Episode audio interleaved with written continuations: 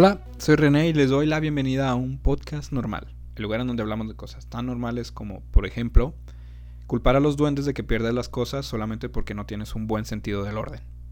Les doy la bienvenida al noveno, así es, ya noveno episodio, completa, entera e íntegramente, como el pan integral, en vivo, desde Zaragoza, España. Así es, la producción nos consiguió un cuarto en Zaragoza, España. Estamos aquí 50 personas en un cuarto diminuto. Y no, no es una fiesta. Se necesitan 50 personas para producir este podcast. Es increíble la cantidad de gente que usamos para el tipo de calidad que hacemos, ¿verdad? Nos encontramos aquí encerrados porque, bueno, no podemos salir, porque eh, COVID, así es, el COVID está más fuerte que nunca, pero gracias al COVID se crearon muchos podcasts como este. Este podcast nació gracias al COVID y a la enorme cantidad de tiempo de un servidor. Pero pues todos sabemos que cuando se acabe el COVID, este podcast va a morir también. Lo bueno es que el podcast nunca va a morir porque el COVID nunca va a morir. Así que amigos, quédense en sus casas o salgan con todas las medidas necesarias. Eh, no activen la economía siendo irresponsables, por favor. Y recuerden que el COVID sí es real tan real como los duendes, que es justamente el tema del día de hoy. Hoy voy a hablar sobre estos duendes que de seguro tú, persona que me estás escuchando, has oído que algún amigo, algún primo, alguna tía, algún tío, algún familiar dice que tiene duendes en su casa o que ha visto duendes o que algo se movió por culpa de los duendes. Y el día de hoy vamos a hablar sobre el trasfondo de los duendes, de dónde surge esta idea de que hay seres diminutos del tamaño de un niño o menor que les encanta vivir en nuestra casa o específicamente en tu casa, que de seguro es un chiquero, porque a los duendes les encanta vivir en casas feas, al parecer, ¿no? Pero bueno, no vamos a hablar de casas feas ni de remodelaciones, eso será para otro episodio.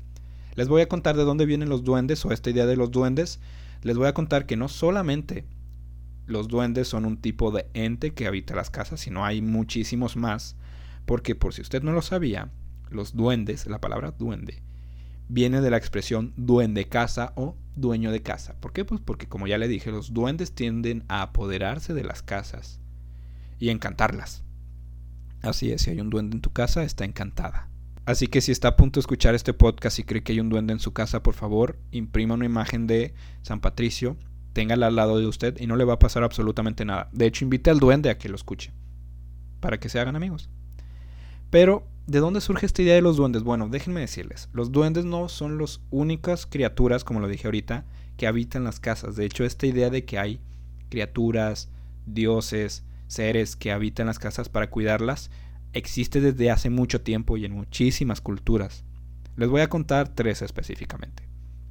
La primera se le llama los lares o los genius loci.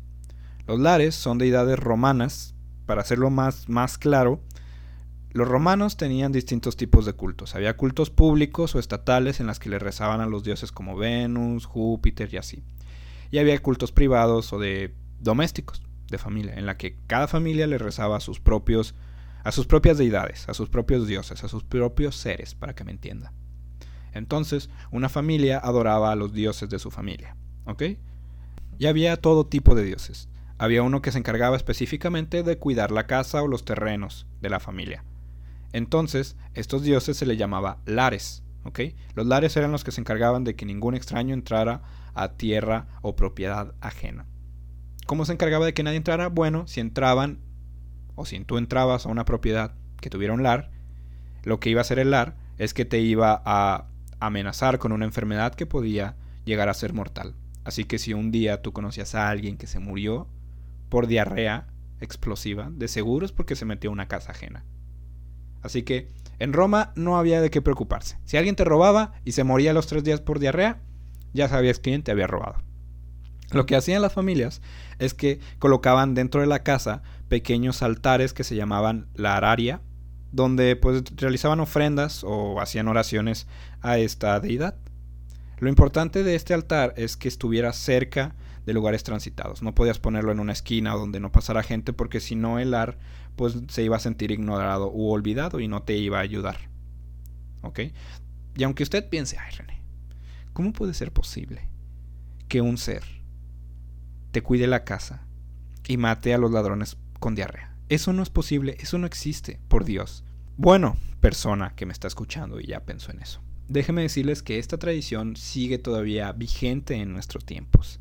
No de tener un lar y que mate a los ladrones con diarrea, pero sí de realizar ofrendas o altares en casas cerca de lugares transitados, y más en los países católicos. ¿Por qué? Bueno, como usted sabe, persona que me está escuchando, y si no lo sabe, yo se lo comento. Hace mucho tiempo en el Imperio Romano, en la antigua Roma, había pues esta cultura de rezarle a muchos dioses, ¿no? Pero también existía la religión cristiana. No era tan permitida, no era tan escuchada, pero un día Constantino I hizo un edicto llamado el Edicto de Milán, en el que dijo que la religión cristiana estaba permitida y cualquiera que quisiera lo podía, la podía profesar. Y todos dijeron, ah, chido. Pasó muchísimo tiempo después. Y llegó otro emperador que dijo, ¿sabes qué? La religión cristiana es la chida. Todas las demás valen caca. Ese emperador se llamaba Teodosio I, el Grande. Y ahí empezó un ataque hacia las religiones paganas, donde veneraban a estos dioses, a Venus, a Júpiter y a estos dioses familiares. Así que la familia, al verse obligada a adquirir esta nueva religión, decidieron cambiar estas antiguas tradiciones con el nuevo dios al que le estaban rezando. Así que estas familias conservaron sus altares, pero ya no le rezaban al lar de la familia, le rezaban a Jesús o a algún santo o a la Virgen. Y eso es algo que todavía se hace en muchas familias. Muchas familias todavía tienen a la entrada de la casa o en un lugar muy transitado una cruz, una foto de una virgen, unas velas para la virgen, un altar pequeño donde le prendes la veladora a la virgen, algún santo. Eso es básicamente una laria. Lararia, perdón, una lararia. Así es, si en tu casa tienes un altar con una vela que le prendes a la virgen o a Jesús o a quien tú creas, eso es básicamente una lararia. Es algo que hacían los romanos hace mucho tiempo, es algo que haces tú persona y lo más probable es que se siga haciendo. Así es como la religión eh, católica, o más bien cristiana en ese momento, se apoderó de otras religiones. Ay, René, ya vas a empezar otra vez con tu tintes antirreligiosos. No, claro que no, amigo. Yo, yo respeto mucho cualquier tipo de creencia. Incluso si creen en los duendes, lo respeto. Este podcast está para que usted se informe y conozca un poco más de dónde vienen todas las tradiciones y culturas y creencias que usted, persona que me está escuchando, cree. Pero los lares no eran los únicos seres a los que se les creía que cuidaban la casa. Había otro que se llamaba Domoboy y este era un espíritu del folclore eslavo. Era una deidad de la casa y se encargaba de que la casa estuviera bien cuidada y que la familia pudiera vivir bien. Se creía que vivía al lado del fuego y defendía a la familia de la mala suerte. Ahora, este ser, el Domoboy, todavía no se ponen de acuerdo en cómo es. Unos dicen que parece un niño con pies de cabra sin pantalones rojos, otros dicen que es un hombrecito pequeño, totalmente cubierto de pelo, y otros dicen que es simplemente un ser que se transforma en alguien que vive en la casa. Entonces, si tú un día estás en el patio y ves que tu abuelito está cortando el jardín, pero tú sabes que tu abuelito en realidad está dormido en su habitación, lo más probable es que ese sea un domoboy. O si un día tú ves un ser peludo y no es tu hermano o no es tu perro, lo más probable es que sea un domoboy. O si un día tú ves un niño con patas de cabra y pantalones rojos, seguramente es un domoboy. Así que tengan cuidado porque, a diferencia de los lares, los domoboy, si no los tratas bien o los ignoras, o maltratas la casa más bien, eh, se enojan y se vuelven demonios y arruinan todavía más la casa. A diferencia de los lares que si tú los ignorabas pues ya no te ayudaban, estos si no los ayudas te tratan mal. Es lo más parecido a un duende, ¿no? Porque creo que ahorita los duendes se cree que si tú tratas mal a un duende, el duende te hace travesuras. Bueno, era básicamente lo mismo con un Domoboy. Solamente que con el Domoboy pasó algo muy parecido a lo que le pasó a los lares con el cristianismo. Y es que en estos países eslavos está más, o más bien llegó el cristianismo ortodoxo, que es otro tipo de cristianismo, y en vez de adaptar la cultura, las culturas eh, que ya estaban en estas regiones, eh, empezó una abolición al paganismo. Se prohibió el paganismo y los cristianos ortodoxos lo que hicieron fue poner con tintes demoníacos a estos seres, a cualquier tipo de ser que fuera pagano, ¿no? Que eran demonios, que eran horribles, que te trataban mal, que te fueras a su religión. Y al final eso es lo que ocurrió, todos se convirtieron al cristianismo ortodoxo. Pero esas dos criaturas, ustedes estarán pensando, René, Siempre hablas de cosas romanas o cosas europeas, no puedes hablar de otra cosa. Bueno, les voy a contar que también hay un ente asiático para variar un poco más sobre el tipo de lugares de los que siempre hablo. Este es un ente japonés que se le llama Sashiki Warashi. No Warachi, Warashi, que se traduce literalmente como el niño de la habitación de huéspedes. Eh, suena como un fantasma porque básicamente es un espíritu que pertenece pues al, folclore japonés, que se encarga de proteger la casa y a los habitantes. Les da prosperidad, felicidad, buena suerte, y a este ser, más que como un duende, lo representan como una niña de corta edad vestida de manera tradicional, con cabello corto y un kimono. A esta niña o al ahí es que es muy difícil pronunciarlo, perdón. Sashiki Warashi, la tienes que tratar bien, se tiene que sentir apreciada porque si no te va a hacer travesuras como el Domoboy. El Domoboy, si lo tratas mal, pues te ensucia más la casa. Si al Sashiki Warashi la tratas mal, lo que va a hacer es que va a empezar a mover los asientos, girar las almohadas de la gente y realizar sonidos similares al de la música. Que ahora que lo pienso, pues no es nada grave. Creo que todos estos tipos de seres, si los tratas mal, te hacen, pues, incomodidades leves, ¿no? Como, hoy, no, alguien movió mi cama 3 centímetros. O no, alguien escondió mis llaves. Bueno, eso sí es serio. Si tienes que salir y...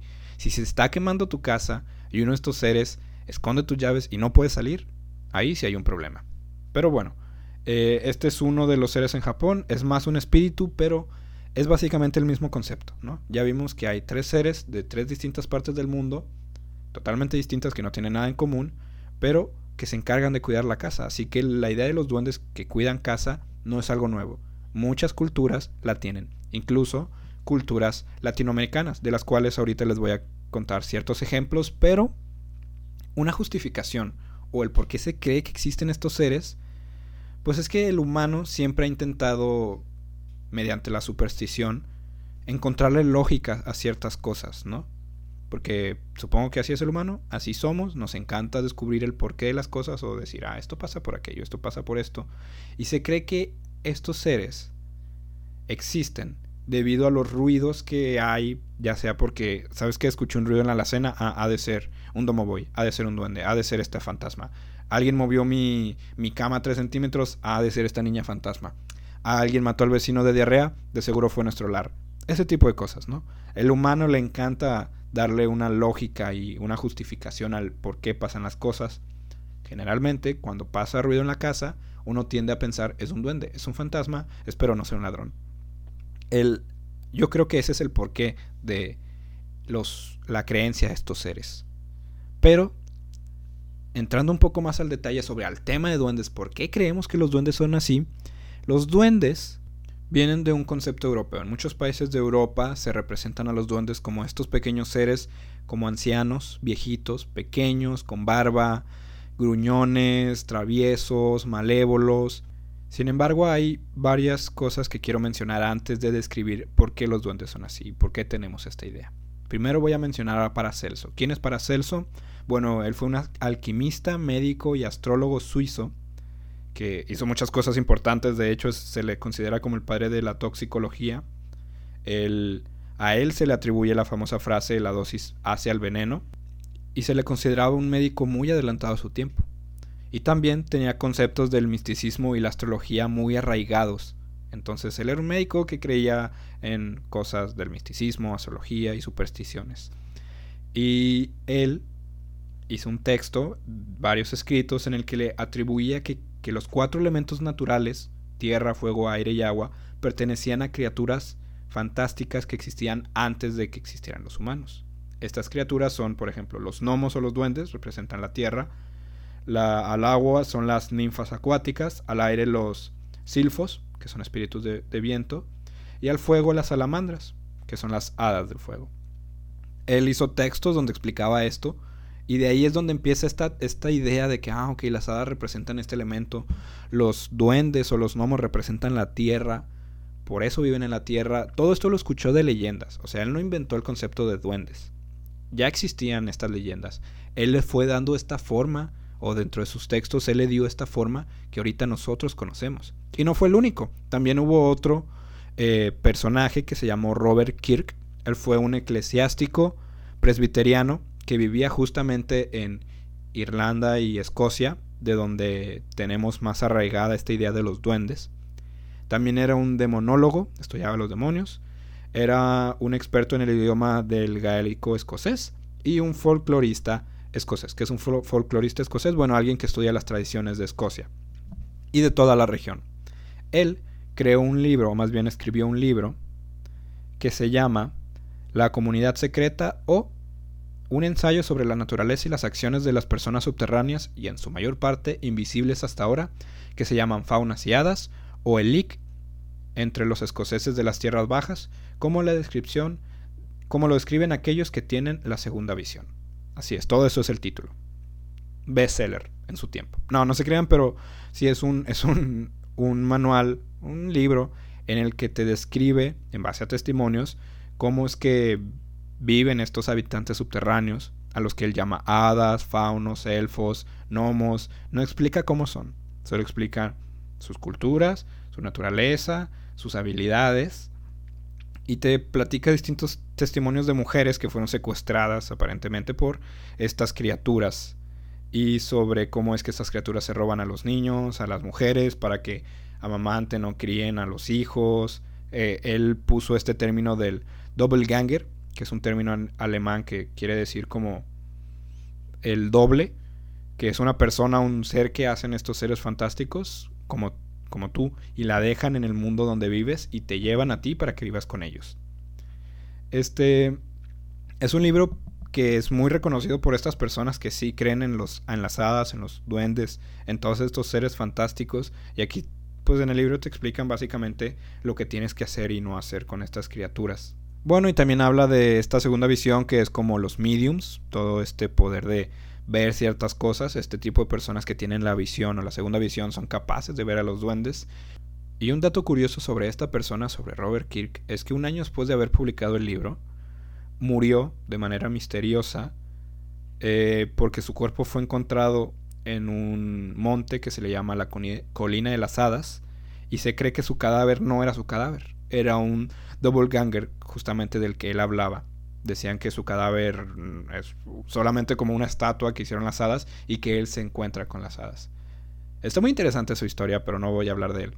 Pero él empezó también a formar esta idea de así son las hadas, así son los duendes, así son los elfos. Toda esta cultura férica que se le dice. Lo, lo férico es todo lo relacionado a las hadas, a los duendes, a los elfos y que más tarde pues todos los universos del Señor de los Anillos, Harry Potter toman, ¿no? Y lo adaptan a su misma manera. Pero como les digo, o sea, todo esto viene desde antes. el concepto que nosotros tenemos de los duendes, el por qué son así, es porque gente anterior a nosotros dijo, ah, son estos porque yo lo escuché. O sea, yo investigué sobre los mitos, por ejemplo, en este caso, Robert Kirk sobre los mitos de Escocia, y yo creo que las hadas son de esta manera. Y llegó para Celso y para Celso dijo, ¿saben qué? Yo he investigado también sobre esto y creo que las hadas, digo, los, los gnomos representan esto en la naturaleza. Todos desde su distinto sistema de creencias nos ayudaron, o más bien sentaron las bases, por así decirlo, de, de lo que nosotros creemos a continuación. Pero ahora, siendo un poco más específico, y ya que les dije que, que, el concepto de duende que nosotros tenemos es muy europeo, y en muchos países tienen como que esta misma idea de que hay seres diminutos, es porque estos países antes estaban regidos por pueblos celtas. Los celtas es otro tema del que me gustaría hablar mucho porque um, podría dedicarle un episodio completo porque los celtas en sí no es una cultura. El decir celta es como un término utilizado para los pueblos que hablaban celta en la edad de hierro en realidad no había tanto hierro, era más como madera y piedras, pero había mucho hierro, que pues es eso, o sea, los celtas son pueblos que hablaban lenguas celtas. No significa que hubiera una cultura celta, no existía un solo pueblo celta, un imperio celta. No, o sea, eran como 300, miles de pueblos que hablaban lenguas parecidas provenientes del celta, al, al que se le denominaron celta, cultura celta, que de hecho se sabe muy poco. Se sabe que existía una religión celta, y que los monjes de esta religión se les llamaba druidas, ¿ok? Y que los druidas pues interactuaban con estos seres, por ejemplo los gnomos, ¿no? los, los duendes, que, que a su vez se asemejan mucho a estos lares que mencionamos en el Imperio Romano. De hecho, se cree que los lares romanos lo, lo agarraron de los duendes celtas, porque pues los romanos les encanta también adaptarse de las cosas. O sea, los, celtas son más antiguos. Son digamos que de la misma época de los romanos. ¿no? Los celtas y los romanos son más o menos de la misma época. Y los celtas tenían esa tradición, los romanos la adquirieron y crearon sus lares. Entonces por eso es muy probable que básicamente Europa, porque los celtas se extendían por muchas regiones de Europa, eh, tuvieran esta misma idea. No, no eran una, un solo pueblo. Como les dije, eran como miles de pueblos, miles de, ciudades que hablaban una lengua celta, cada quien tenía su religión, pero era básicamente la misma, pero no quiere decir que alguien que vivía en España conocía y tenía exactamente la misma tradición que alguien que vivía en Irlanda, porque no se conocían, ¿ok? Pero hablaban esta lengua, solo para dejarlo bien claro. Sin embargo, les mencioné esto de los druidas, ¿por qué? Porque hay una leyenda, que es la leyenda de San Patricio, en donde explícitamente se habla de los duendes, y es que San Patricio, pues era un santo cristiano, católico, o cristiano vamos a decirlo, que llegó a Irlanda a evangelizar a los celtas paganos, que se convirtieran al cristianismo. Entonces, cuando ya llevaba mucho tiempo o ya llevaba muchos irlandeses convertidos, los druidas, que, existían en ese momento, eh, pues dijeron, oye, este güey nos está robando a todas las personas, vamos a enviarle una tropa de duendes.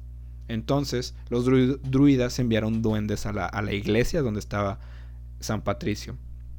Y empezaban a hacer destrozos y así.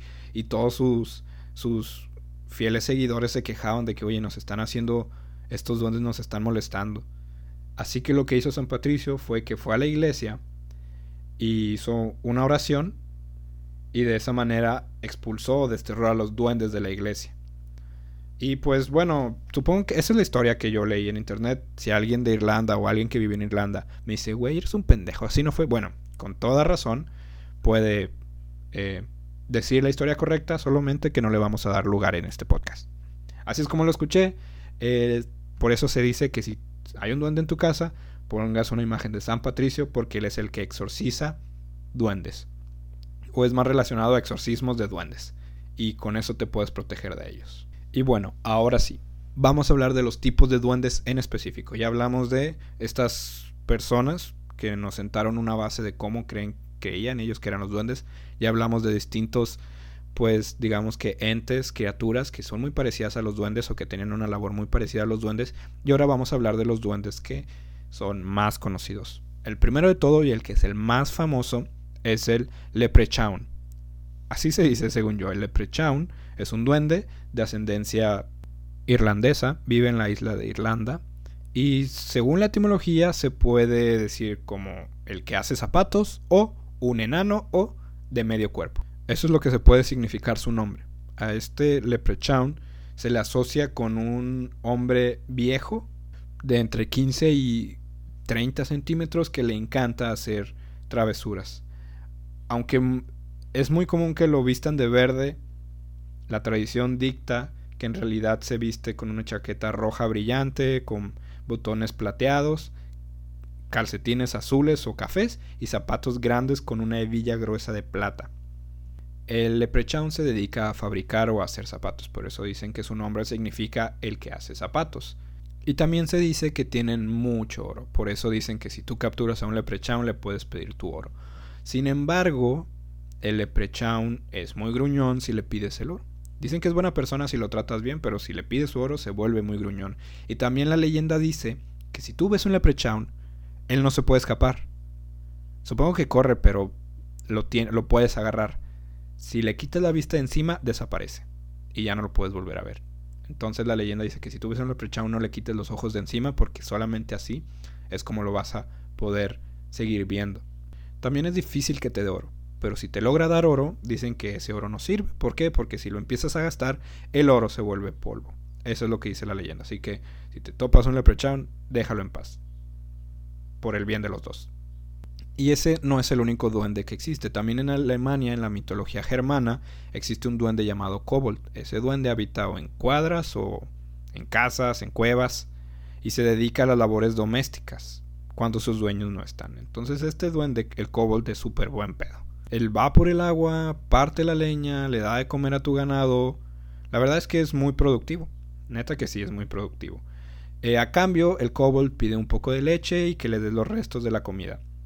Pero si olvidas alimentarlo, lo que hace el kobold es que te hace maldades. Dice, ¿sabes qué? Ya no te voy a ayudar. Y pues te hace travesuras. Los mineros le dieron el nombre kobold al mineral cobalto. El nombre de cobalto, el mineral, tiene el nombre de kobold porque decían que el cobalto cuando lo sacaban de la, de la minas parece plata, pero no es plata. Cuando se daban cuenta que no era plata decían, ah, es que el duende Cobalt lo convirtió en este material que no sirve. Y pues de ahí es donde viene el nombre cobalto. También hay otro duende que es de Inglaterra, el que se le llama brownie. Así es como los postres que ustedes comen, solo que estos duendes no están hechos de pan ni de chocolate. Se les llama brownie porque son de color marrón y son muy pequeños y te ayudan a hacer la tarea del hogar. De hecho, limpian tu casa. Y este tipo de duendes, eh, pues la verdad es que todos son un súper buen pedo. O sea, ahora que lo piensas bien, tal vez por eso en Europa no existe este trabajo de persona que va y limpia la casa, porque tienen un chingo de duendes que limpian la casa. La verdad. Tal vez en México, como no existe esta idea, no, sí hay. Ahorita les voy a contar de los duendes latinoamericanos, pero los duendes latinoamericanos no limpian casas. Hacen otro tipo de cosas. Pero volviendo a los duendes europeos, básicamente todos los duendes, aunque tienen características distintas y hacen cosas distintas, es el mismo concepto. En Suecia se le llama Tomte, en Noruega y Dinamarca se le llama Nis, en España se le llama Trasgos, luego están los gnomos, que son básicamente duendes pero del jardín, y los gnomos son esos típicos que ves de sombrero rojo, sombrero verde, gorditos, con barbita, chiquitos, que pones en el jardín. Esos son los gnomos y se encargan de cuidar tu jardín. Están los goblins, que son ingleses, y los goblins son estos duendes verdes, con orejas puntiagudas, de caras demoníacas, que pues básicamente de ahí viene el nombre Green Goblin de, de Spider-Man. Bueno, por eso es verde, porque los goblins son verdes. Los duendes son pues normales, ¿no? No son verdes. Y hay otro tipo de duendes, también ingleses, que se les llama gremlins, como la película Gremlin. Bueno, un gremlin es una criatura mitológica, igual de, de inglés, y lo que hace popular a los duendes es que ellos saben sabotear maquinaria.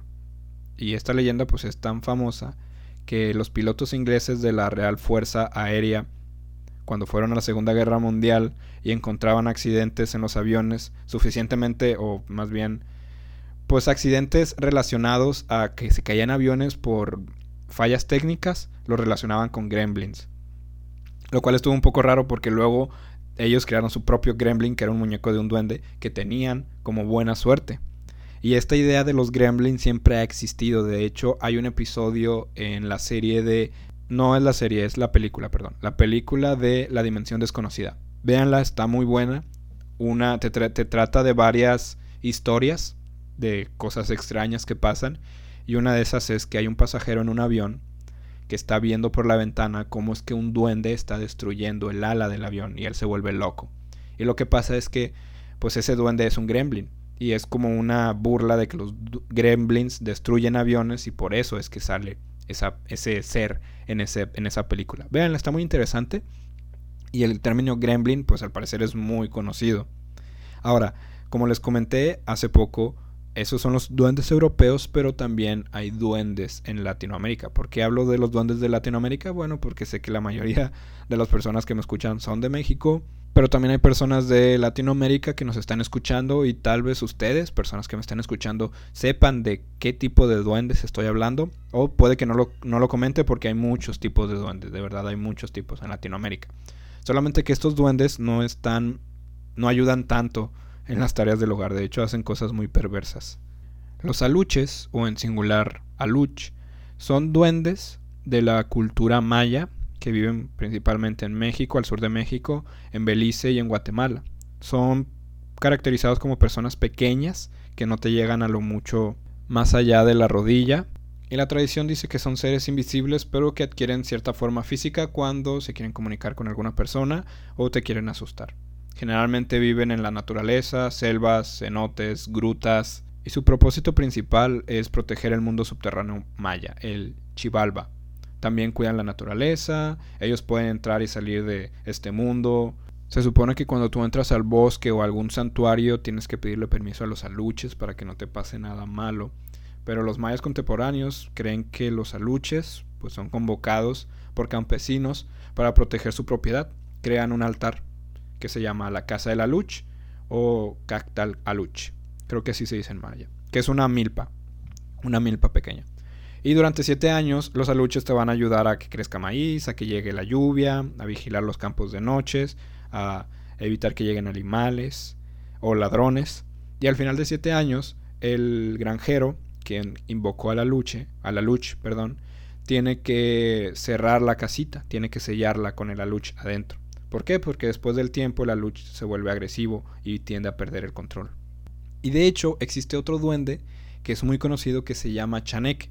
Se volvió muy famoso por memes de internet decirle chaneque a la gente pequeña, lo cual no lo hagan, es feo burlarse de las apariencias de las personas.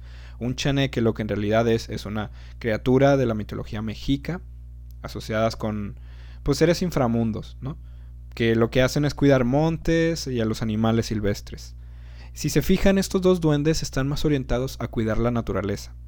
Y no solo estos dos duendes, los siguientes duendes que voy a mencionar de Latinoamérica están más orientados a cuidar la naturaleza, hacen travesuras y de hecho el chaneque es un ser mentiroso, habita en los bosques y en las selvas y cuida la flora y la fauna. Y los chaneques pues se dedican a asustar gentes, ellos sí hacen travesuras.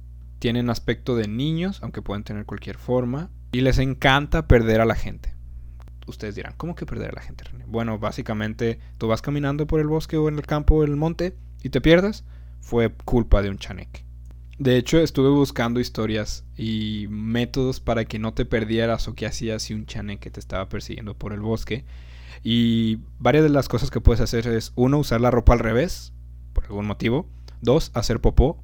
Si haces popó, el chaneque se va a distraer con la popó y tú te puedes ir. Puedes lanzarles hojas, por si ya fuiste al baño y no tienes ganas de ir al baño. O puedes regalarle algo y el chaneque te deja en paz. Pero no solo te pierden en el bosque, también te pueden aventar piedras, pueden romper tus cosas, pueden zarandear las hamacas, jalarle la cola a los perros, asustar a los animales del corral y llevarse objetos. También se dice que ellos son capaces de robar o perder tu alma y necesitas hacer un ritual para volver a recuperarlo. Y no solo existen esos duendes, también en El Salvador existe el cipitío, en Colombia existe el momoy, en Paraguay existe el pombero, en Brasil existe el caipora, en Argentina y Chile existe el coquena, en Chile existe el trauco, en Ecuador existe el tintín y en Perú existe el muki. Así que en toda Latinoamérica, en Sudamérica existen duendes que se dedican a también a hacer travesuras. Algunos se dedican específicamente a engañar a los hombres y embarazar a las mujeres, lo cual me perturba mucho. Pero no cuidan casas. Tú los puedes pedir favores y te los pueden hacer, pero los tienes que atrapar. Se dedican a cuidar la naturaleza. Esto es muy interesante porque ya una vez explicado tanto los duendes europeos como estos duendes latinoamericanos, podemos entender un poco qué es lo que hace cada uno, ¿no? Supongo que en Europa los duendes estaban más orientados a alguien tiene que cuidar mi casa por todo esto que les conté de creencias que venían anteriormente de que tenían que cuidar nuestros dioses las casas. Y estos duendes de Latinoamérica son cuiden la naturaleza. Te pueden hacer brujería, te pueden hacer cosas malas, pero están para cuidar la naturaleza, para que no maltrates. Lo cual nos hace ver las distintas pues cosmovisiones que te dieron los dos continentes, ¿no? Cómo consideraba también cada cada cultura tiene su visión, cada cultura tiene su idea de cómo es el mundo y los duendes forman parte de esas creencias. Ahora, hablemos de la actualidad. Duendes de la actualidad. ¿Qué hacen los duendes de la actualidad específicamente en México? Yo la verdad no sé nada de duendes, no, no conozco a personas, bueno, sí conozco a personas que creen en duendes. Yo personalmente no creo en los duendes, pero no digo que esté mal creer en los duendes. Cada quien tiene su manera de creer y de ver las cosas. He hablado con amigos que creen en los duendes y a lo que me han dicho es que para tú tener un duende puede ser de distintas maneras. Puedes tú comprar un duende, una figurita de duende en cualquier parte y tenerla en tu casa y pedirle favores. Puede que te regalen una figura de un duende y tú tenerla en tu casa. Puede que tú hagas una figura de un duende o puede que ya hay un duende en tu casa. Existen esas cuatro posibilidades. O puede que no haya nada, que no haya duendes en tu casa y no creas en los duendes. Eso también se vale. Pero si quieres tener un duende, pues esas son las maneras. Entonces un duende ahorita en la actualidad, al menos a donde, hasta donde yo conozco, los duendes se representan por figuras de estos seres, de adultos chaparritos, adultos pequeños, con barba, con gorro, que pones en ciertos lugares donde tú veas, como los lares, eh, y les vas pidiendo favores. Y tú les vas dejando monedas, alguna comida, algo, y esos favores, y ellos te regresan el favor. Si tú tratas mal a estos duendes, los olvidas o lo que sea, te hacen travesuras. ¿Qué tipo de travesuras? Bueno, los duendes cambian las cosas de los lugares, específicamente los controles remotos, al parecer los celulares y cualquier cosa que necesites con urgencia, eso lo van a cambiar. Eh, hace que tengas pesadillas porque intervienen en tus sueños. También leí que susurran al oído a los novios para que creen peleas y las parejas rompan, así que si tú, persona que acabas de escuchar, rompiste, tal vez fue por un duende y no por tu cero empatía y falta de comunicación. También molestan a las mascotas, hacen que los perros ladren y de hecho ayer cuando estaba investigando toda esta información y estaba haciendo un reporte, porque hago la verdad es que un mini guion donde leo todo lo que les explico, estaba investigando todo eso y mi perrita empezó a ladrar. Yo estaba dentro de mi habitación y tenía la puerta cerrada y mi perrita estaba afuera y le empezó a ladrar a mi puerta y me asusté mucho. Esto me pasa por andar hablando mal de los duendes.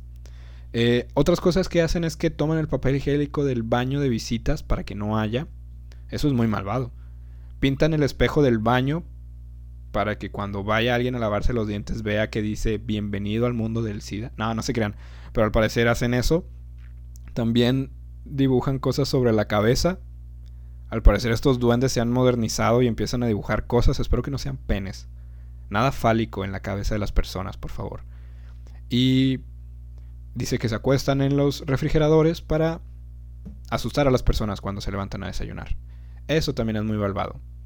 ¿Cómo ahuyentar un duende? Bueno, hay varias teorías. La primera es que los duendes no se van. Si tú llegas a un lugar donde hay duendes, siempre se van a quedar ahí. Otra dice que puedes usar la imagen de San Patricio. Ya les conté la historia de San Patricio. Si la usas, los duendes se van. Y otra es que hagas una especie de ritual. Si te lo topas en el bosque como los chaneques, bueno, ya les conté. Usen ropa al revés, láncenle popó, lancen hojas o regálenle algo, que no sea popó ni hojas. Y ahora, antes de acabar con el podcast, voy a contar dos historias sobre duendes. Yo la verdad, como les comenté, no creo en los duendes y en mi casa no tenemos duendes. Mis familiares tampoco creen en los duendes, pero conozco amigos que tienen familia y mis amigos también que creen en los duendes. Ellos sí tienen duendes en su casa y una vez una amiga me comentó que ella fue a casa de otra amiga de ella donde tenían un duende en su casa, específicamente una estatua como de medio metro de un duende afuera de su casa, en el que les tenías que decir, saluda al duende porque si no te va a hacer travesuras.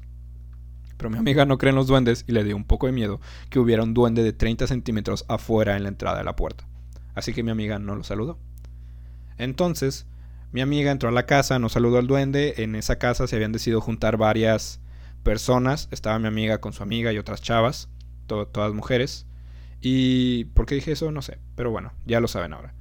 Estaban ahí platicando y mi amiga decide ir al baño. Así que ya le dicen dónde está el baño, va al baño. Y en eso, cuando está haciendo el baño, empiezan a quererle abrir la puerta. Y pues bien bochornoso, ¿no? Que estás ahí en el asunto y de la nada te tocan la puerta y tú de que no puede ser, hasta aprietas las pompis, ¿verdad? Para que se detenga todo. Entonces mi amiga aprieta las pompis y dice, ay, está ocupado y le siguen intentando abrir la puerta, pero con desesperación, ¿no? Así que ella como que se asusta y interrumpe el proceso y al final ya de que no, déjame en paz y ya se va. Mi amiga pues hace lo que tiene que hacer y ya termina de ir al baño. Sale del baño y va con sus amigas y les dice, oigan, estaba en el baño, no me escuchaban, o que de que no, pues nadie fue al baño, de que sí, me estaban intentando abrir la puerta. Y ella fue de que, achis, no, claro que no. Entonces como que se saca de onda y pensó que era alguien más que estaba en la casa, alguno de los familiares de su amiga o así. Otra amiga de ellas va al baño y le pasa exactamente lo mismo. Entonces empiezan a asustar y le cuentan de que, oye, a mí también me intentaron abrir el baño. Y su amiga, la dueña de la casa, les dice, ah, ¿No saludaste al duende, verdad? Y mi amiga de que no. Y de que es que eso es lo que pasa si no saludas al duende. Tienes que saludarlo para que no te haga este tipo de cosas. Claro que mi amiga no fue a saludar al duende. Mi amiga lo que hizo fue que le marcó a su mamá porque estábamos en prepa o en secundaria, no me acuerdo cuándo fue. Y le dijo, mamá, ven por mí. Hay un pinche duende, acosador, pervertido. Por favor, ven por mí. Y ya fue y claro que nunca volvió a la casa de mi amiga. Siguen siendo amigas hasta donde yo tengo entendido. Pero sí fue una experiencia muy traumática, al menos para mi amiga. Porque la neta, qué horrible que estés en el baño, te toquen la puerta y sea un enano de 30 centímetros o menos, viejito, que solamente te quiere asustar. Eso no está cool. Pero bueno, esa es la primera historia que les quería contar. Mm, si alguna vez les ha pasado algo así, me lo pueden contar en Instagram. Síganme en Instagram, arroba soy Francisco René, porque ya estoy promocionando este podcast y mis redes sociales. Y me lo pueden contar. Si no les ha pasado nunca, espero y nunca les pase nada parecido. Lo bueno es que si les pasa y están en el baño, ya tienen donde cagarse encima. La segunda historia que les voy a contar es una historia que no me contaron a mí, pero investigué en internet y que no solamente una persona escuchó, sino, al parecer, decenas de personas escucharon. La historia se llama El Duende de Zaragoza. Justamente por eso estamos grabando enteramente en vivo desde Zaragoza, España. La historia dice así. En 1934, una vivienda en la calle Gascón de Gotor, la número 2 específicamente, en la ciudad de Zaragoza, vivió lo que parece ser el encantamiento o maldición de un duende. El 27 de septiembre de este año, durante la madrugada se escucharon unas sonoras carcajadas que levantaron a todos los vecinos de este lugar. Muchos salieron de sus camas para buscar cuál era la fuente de estas risas, pero no encontraron nada. Ese evento pareció ser único y aislado, pero el 15 de noviembre volvió a pasar. La joven sirvienta Pascual Alcócer se levantó en la mañana para encender el fuego, lista para preparar el desayuno, cuando escuchó un grito que decía, por lo que más quieras, no enciendas, que me quemas. La voz provenía de una de las chimeneas de la cocina.